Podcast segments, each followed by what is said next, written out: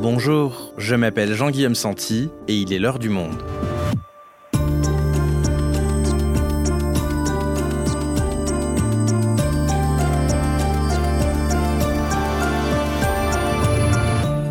Aujourd'hui, allons-nous manquer d'électricité cet hiver? La question agite le monde politique au point qu'il est parfois difficile de savoir s'il est alarmiste ou au contraire réaliste de s'y préparer. Alors, que va-t-il se passer si l'électricité vient à manquer? Y aura-t-il nécessairement des coupures de courant? Quelles conséquences politiques si cela arrive? Nabil Wakim est spécialiste des questions d'énergie, il présente également notre podcast Chaleur humaine, il nous aide à y voir plus clair. Tout comprendre au risque de coupure d'électricité, un épisode d'Adèle Ponticelli, réalisation Quentin Tenot.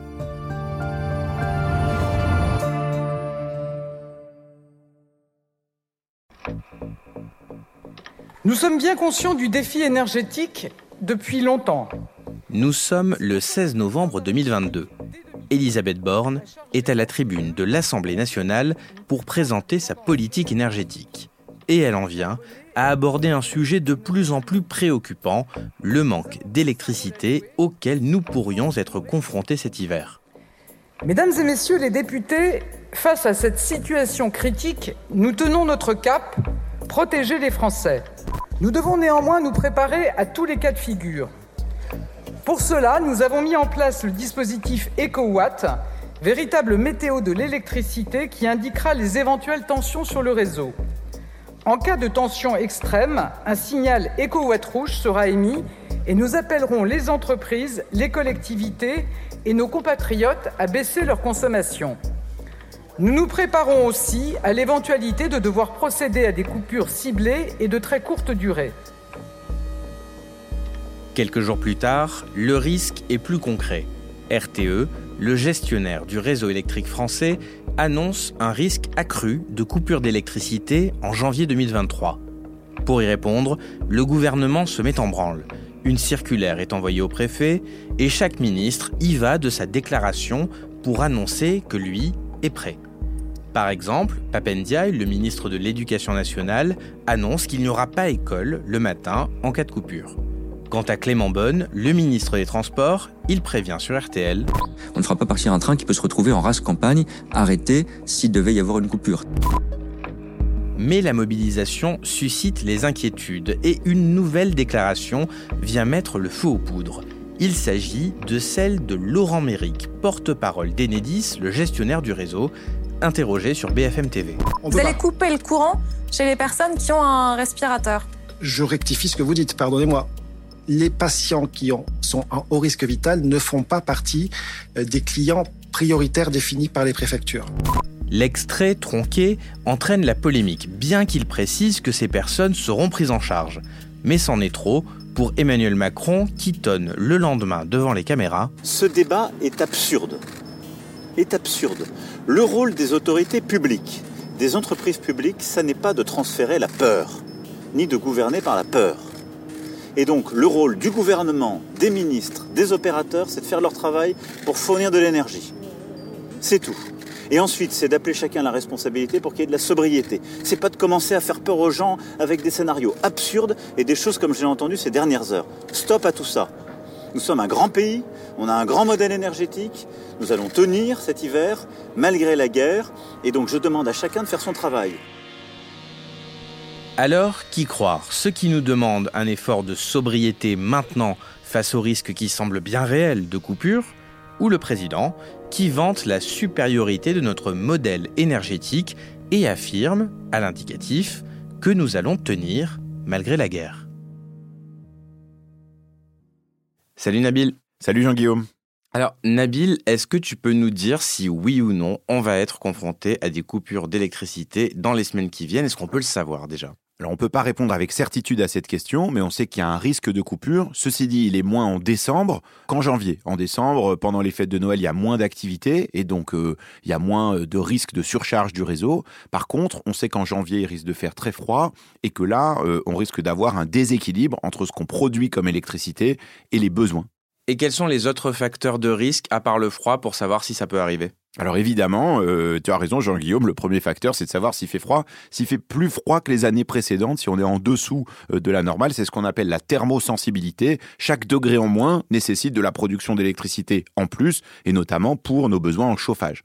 Mais il y a aussi autre chose, et la première euh, chose d'une certaine manière qu'il faut comprendre, c'est ce que je disais, c'est que le réseau électrique, il a besoin toujours d'être équilibré. On consomme autant qu'on produit, on produit autant qu'on consomme, sinon ben, le réseau saute, ça s'appelle un blackout. Et donc c'est pour éviter un blackout, une coupure généralisée, qu'on met en place un certain nombre de mesures pour essayer justement de faire en sorte que ça ne se passe pas.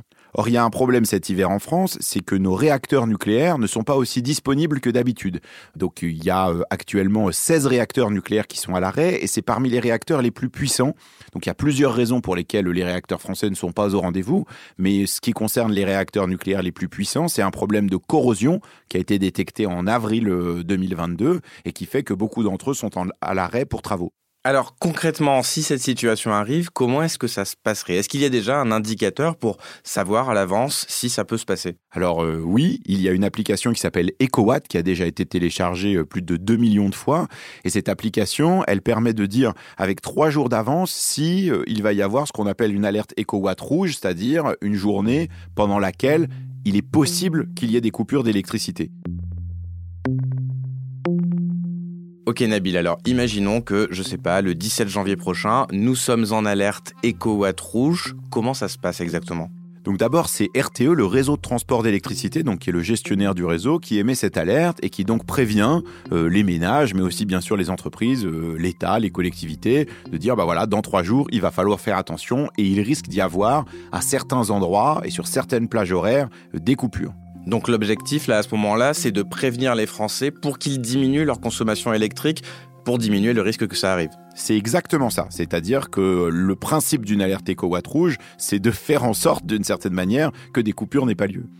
Ce qu'il faut bien comprendre, c'est que cette alerte, en fait, elle concerne tout le territoire, mais que les coupures, ça ne sera pas sur l'ensemble du territoire. Ça sera localisé à certains endroits et sur des périodes données, c'est-à-dire, euh, c'est ce qu'on appelle des délestages tournants dans le jargon. C'est-à-dire que ces coupures, elles vont concerner euh, une zone pendant deux heures, puis une autre pendant deux heures, euh, mais pas l'ensemble du territoire en même temps. Donc si je reprends, après cette alerte, on prévient les Français pour qu'ils diminuent leur consommation électrique, mais dans le même temps, on commence à préparer ce scénario de délestage tournant. Exactement, ça c'est pas RTE qui s'en occupe seul, il s'en occupe avec Enedis. Enedis c'est le réseau de distribution d'électricité, c'est eux qui amènent l'électricité bah, jusqu'à chez nous, quoi, jusque euh, dans nos immeubles ou nos maisons. Et Enedis à ce moment-là, avec les préfectures, dispose maintenant d'une cartographie qui est assez précise pour essayer de dire bon bah où est-ce qu'on peut couper pour économiser suffisamment d'électricité, tout en, d'une certaine manière, dérangeant le moins de gens possible, le moins longtemps possible. Donc ça, c'est ce qui se passe quand on est deux jours avant l'alerte EcoWatt rouge. Et puis, euh, quand on est euh, la veille, c'est là qu'on va avoir des informations plus précises sur quels endroits euh, risquent d'être coupés. Et comment est-ce qu'on peut savoir à J-1 précisément si on est concerné, si on est dans une des zones touchées? À J-1, Enedis prévoit euh, d'afficher un découpage précis du territoire, d'expliquer quels sont les délestages ciblés et de rendre public en fin d'après-midi, probablement autour de 17h, une liste précise d'endroits qui risquent d'être concernés par des coupures. Encore une fois, il faut comprendre que ces coupures sont possibles, mais qu'elles sont pas du tout certaines parce que le principe de cette alerte EcoWatt rouge et de ce qu'Enedis va publier, c'est justement qu'il y ait le plus d'efforts collectifs possible qui soient faits pour éviter une surcharge du réseau sur certaines tranches horaires. Et de façon très pratique, qu'est-ce que je fais, moi, pour le savoir, si mon domicile peut être touché? Alors, euh, la manière la plus simple, c'est de se rendre sur le site d'Enedis la veille de l'alerte EcoWatt rouge et de rentrer son adresse. Mais on espère aussi qu'un certain nombre de médias, y compris Le Monde, publieront la liste des zones qui sont éventuellement concernées par des coupures. Ok, donc on sait tout ça la veille 17h, ça ne laisse que quelques heures pour s'organiser. Alors on va revenir sur ce point tout à l'heure, mais continuons à imaginer la suite des événements. Arrive donc le jour J, et donc là on coupe. Non, pas, pas, pas tout de suite, pas de panique.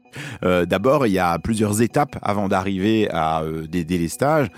Il y a une première étape qu'on peut faire pour soulager le réseau quand il y a euh, une demande qui est très forte. C'est ce qu'on appelle l'interruptibilité. Derrière ce mot barbare se cache un mécanisme qui est assez simple. Il y a 20 grosses usines, très grosses usines en France, qui ont un contrat passé avec RTE, donc le gestionnaire du réseau, qui permet de les débrancher très rapidement. Là, on économise à peu près l'équivalent de euh, deux réacteurs nucléaires en termes de production. Donc ça, c'est très important et ça permet de soulager le réseau pendant une période donnée. Ça, c'est l'étape 1. Si on fait ça et que ça suffit pas, il y a une deuxième étape ensuite qui consiste à baisser la tension sur le réseau. Alors euh, c'est un peu technique, mais concrètement ce que ça veut dire, c'est qu'au lieu d'avoir du 230 volts, on va avoir du 220 volts dans le réseau électrique. Ça veut dire que certaines lampes vont éclairer peut-être un peu moins bien, certains appareils électriques risquent d'avoir des petits problèmes pour fonctionner. C'est pas très grave et ça ne change pas grand-chose, mais on ne peut pas tenir ça pendant très longtemps. L'avantage c'est que ça permet d'économiser peut-être 4-5% de notre production d'électricité, donc c'est pas négligeable. Et donc ça c'est la deuxième étape. Si jamais ces deux premières étapes ne sont pas suffisantes pour passer euh, un pic de demande d'électricité, un pic de grande consommation, là euh, peuvent intervenir à certains endroits et sur des plages horaires bien précises euh, les fameuses coupures dont on parle tant.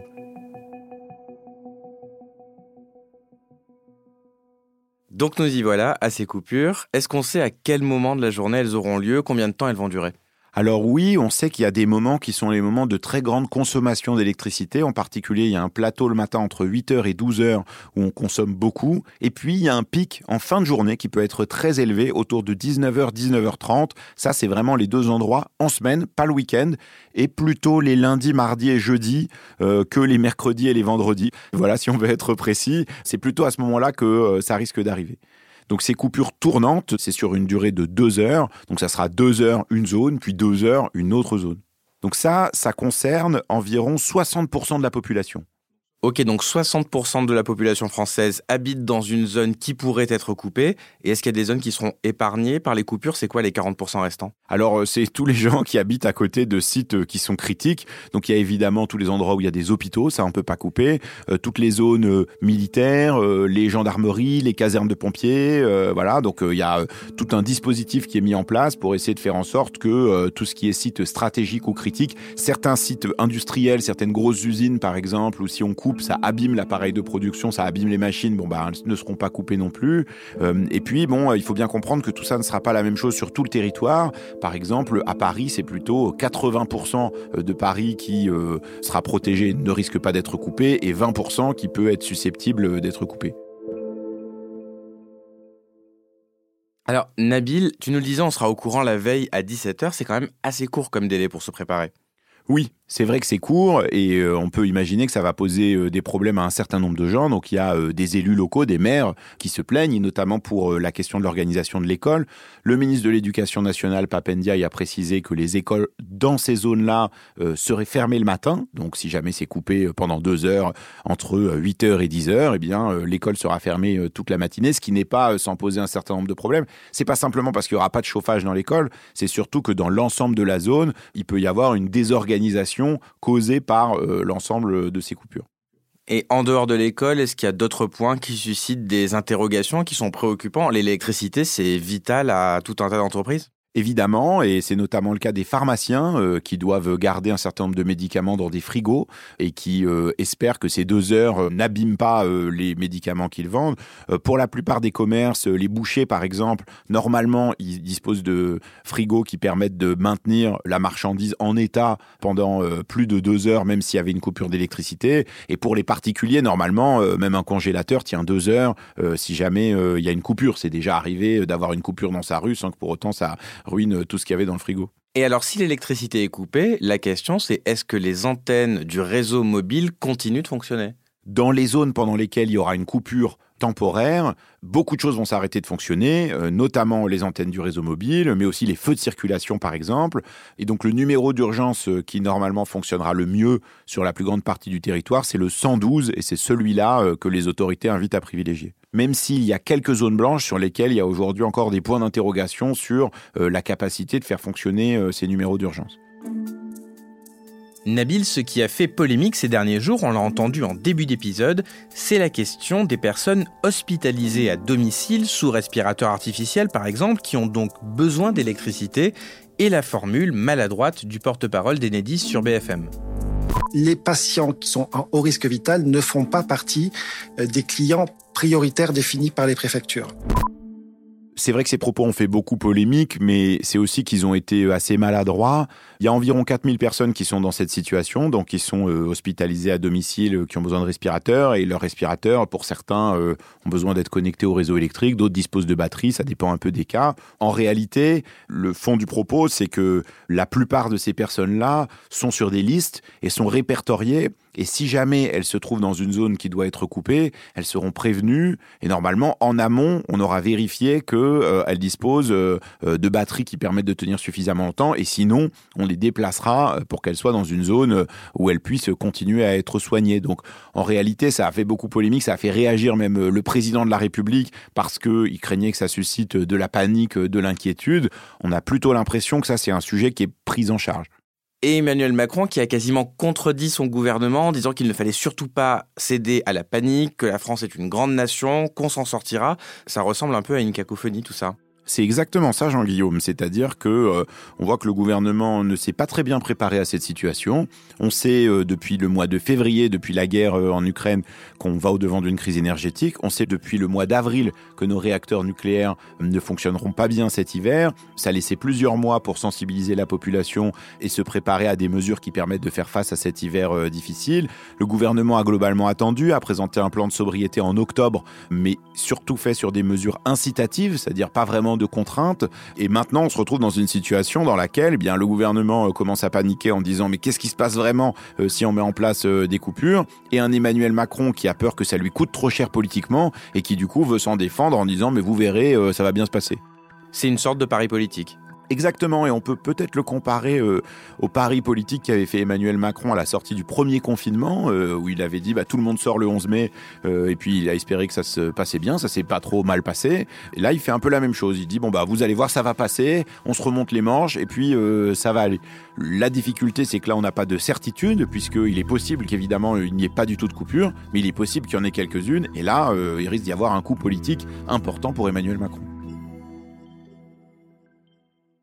Et ce coût politique, c'est quoi exactement? Alors d'abord, avant le coût politique, il y a le coût euh, humain et économique. Imaginons que quelqu'un euh, reste coincé dans un ascenseur pendant deux heures et fasse un malaise qui aura la responsabilité euh, de ce problème-là euh, Il y a aussi un coût économique, puisqu'il y a un certain nombre d'entreprises qui risquent d'avoir euh, des pertes importantes, de devoir arrêter la production pendant deux heures dans une zone. Alors évidemment, ça peut être des boulangers, mais ça peut être aussi des entreprises plus grandes. Et puis, il y a derrière une question politique qui dira, mais en fait, comme l'a d'une certaine manière formulé le patron des députés euh, Les Républicains, Olivier Marlex. Il disait ah, Emmanuel Macron nous a promis la Startup Nation, et finalement, ce qu'on a, c'est euh, qu'on est obligé de s'éclairer à la bougie cet hiver. Donc, il y aurait cette idée euh, véhiculée par un certain nombre d'opposants politiques à Emmanuel Macron qu'en fait, il serait responsable d'une forme de dégradation de l'état de la France qui nous empêche de passer un hiver normal.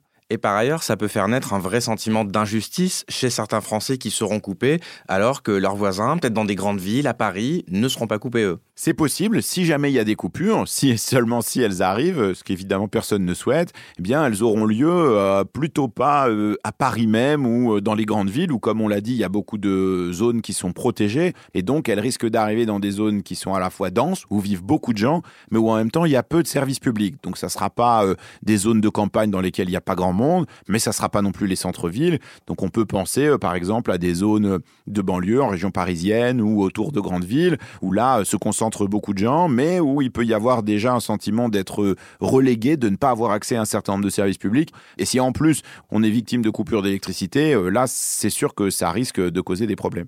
Tout ça dans un contexte où le prix de l'énergie et de l'électricité va augmenter.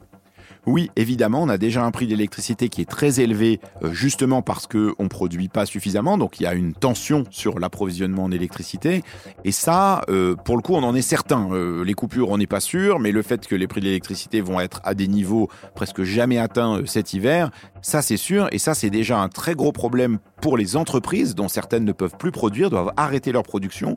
D'autres envisagent même de déplacer leur production dans d'autres pays où l'électricité est moins chère. Et puis aujourd'hui, pour les ménages, l'électricité a été plafonnée par le gouvernement depuis plusieurs mois. Elle va augmenter en janvier. Elle risque de nouveau augmenter plus tard euh, dans l'année. Et ça, euh, pour un certain nombre de ménages, il y aura des arbitrages à faire qui peuvent être extrêmement douloureux, notamment pour les 12 millions de Français qui vivent en situation de précarité énergétique. Nabil, pour conclure ce podcast, on a fait le tour un peu de la situation cet hiver, mais les causes de tout ça, c'est la guerre en Ukraine, c'est le gaz russe, et cette guerre, elle n'est pas près de finir. Alors, est-ce qu'on pourra éviter cette situation l'hiver prochain, en 2023-2024 en fait, euh, cet hiver-là, il est particulièrement difficile à cause du parc nucléaire et l'hiver prochain risque d'être aussi très difficile, mais là, directement, comme tu le disais, Jean-Guillaume, à cause de la guerre en Ukraine, puisque cet hiver, on avait encore du gaz russe qu'on a aujourd'hui dans nos stocks de gaz, mais l'hiver prochain, on en aura quasiment plus, euh, peut-être même zéro, et là, il faudra aller chercher du gaz euh, beaucoup plus loin.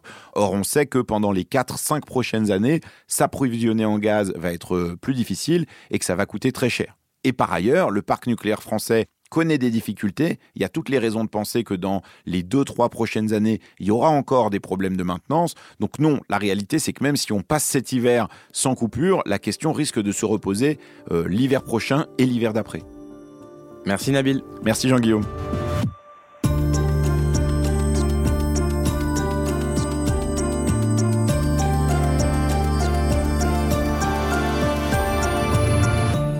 Pour suivre l'évolution du réseau électrique en direct et donc du risque de coupure, vous pouvez vous rendre sur notre tableau de bord fait par l'équipe des décodeurs sur notre site lemonde.fr. C'est la fin de l'heure du monde, le podcast quotidien d'actualité proposé par le journal Le Monde et Spotify. Pour ne rater aucun épisode, vous pouvez vous abonner gratuitement au podcast sur Spotify ou nous retrouver chaque jour sur le site et l'application lemonde.fr. Si vous avez des remarques, suggestions ou critiques, n'hésitez pas à nous envoyer un email à l'heure du monde @lemonde.fr. L'heure du monde est publiée tous les matins, du lundi au vendredi. On se retrouve donc très vite. À bientôt.